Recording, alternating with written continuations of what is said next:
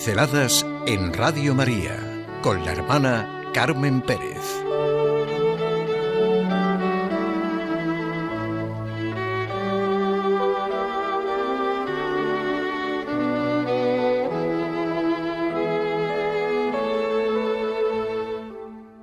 La puerta de la fe. Me gusta mucho todo lo que puede significar la puerta de la fe. La puerta de la fe. Cruzar el umbral de la fe. Entrar de lleno en un camino, el camino de la fe. Pero si es lo más humano. Es lo que hacemos constantemente en la vida. Cruzar el umbral para convencer algo. Un hombre y una mujer que se casan, pero que se casan con el sentido del sacramento del matrimonio cristiano, cruzan el umbral de la fe. Inician una forma de vida, realizan una vocación, con toda la riqueza de lo que supone. Sí, sí, todo esto, claro que lleva una gran exigencia y una gran entrega, pero ¿hay algo en la vida que no cueste sacrificio? ¿No son los dos latidos del corazón la alegría y el sufrimiento? ¿Puede hacerse algo en la vida sin sufrimiento, sin esfuerzo, sin abrirnos a otras medidas que requieren la salida de nuestro egoísmo? La puerta de la fe fue el título de la carta apostólica de Benedicto XVI. Cuando se cruza el umbral de la fe en Jesucristo, se emprende un camino que configura toda nuestra vida y dura toda la vida. Si no, no tiene sentido. Se emprende un proceso personal de decisión.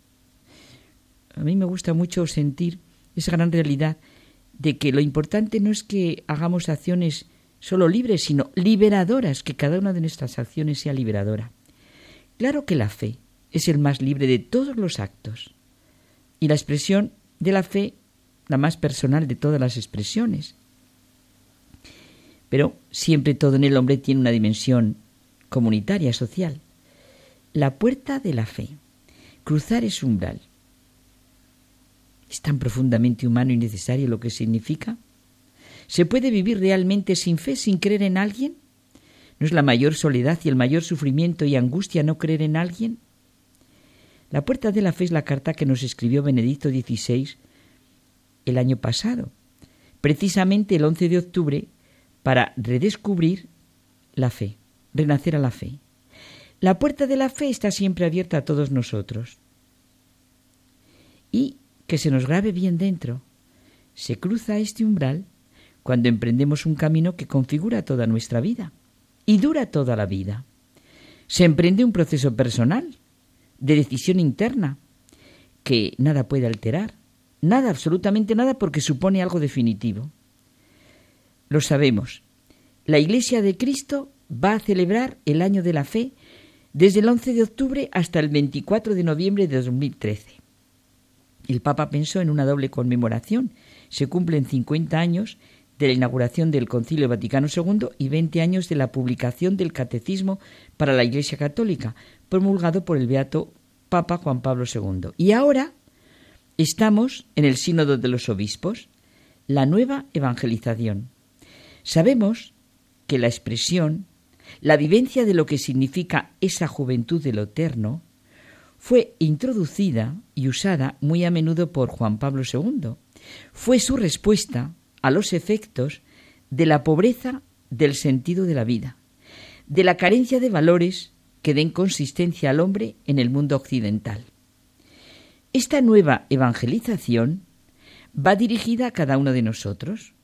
No va dirigida al mundo que no cree, sino va dirigida a los que decimos que somos iglesia, que creemos, que proclamamos el credo, que asistimos de manera más o menos vital a la celebración de la Eucaristía. En realidad es un asunto de familia. Recobrar si hay que recobrarla, o vivirla si nunca la hemos vivido, y convertirnos a la vida de la gran familia que es la Iglesia.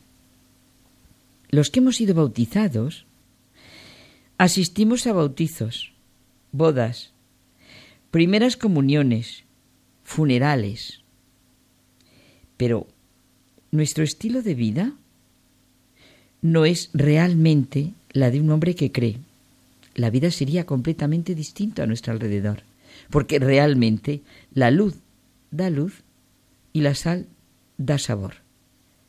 Sería distinto. Realmente lo más grande, que es en la vida el testimonio, se proclama, se dice.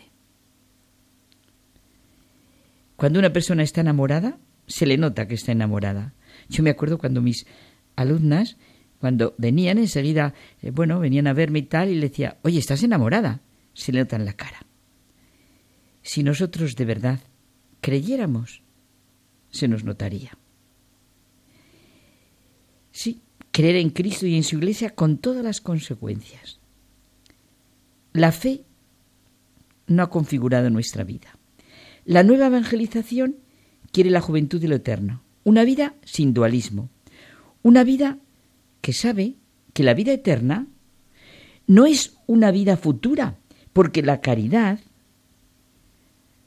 el amor que viene de Dios, nos inunda y vuelve a Él y entramos ya desde aquí en la eternidad. Entramos desde aquí en la eternidad, en la vida eterna. La nueva evangelización, la celebración de este año de la fe, no es simplemente una iniciativa pastoral para que la gente regrese a la iglesia dejando todo intacto, sino una oportunidad para replantearnos los problemas más fundamentales de la iglesia de Cristo, los míos personales, en el sitio donde vivo, en las circunstancias que vivo y en lo que hay a mi alrededor. El cristianismo, la iglesia de Cristo, es la respuesta a todas las preguntas del ser humano, a su realidad, a su necesidad y a su verdad. Si estuviéramos convencidos de esto, porque es la gran realidad. No hay nada más humano que el cristianismo. somos llamados a vivir personalmente y como comunidad el hecho de formar parte de la familia de Dios como hijos suyos y así seremos capaces de forjar una vida nueva, un pensamiento nuevo, sacar nuevas energías al servicio de un humanismo íntegro y verdadero. Ser cristiano es un estilo de vida como consecuencia de que se cree en una persona. Los hechos de los apóstoles se iniciaron en el siglo I después de Cristo, pero continúan a través de la historia. ¿Cómo continúo yo los hechos? A todo testimonio hay que aplicarle la palabra de Jesús. Buscad entre todo el reino de Dios y su justicia, y los demás se os dará por añadidura. Siento en mi interior. Cree, espera, vive y después intenta expresar lo que crees, lo que esperas y lo que vives.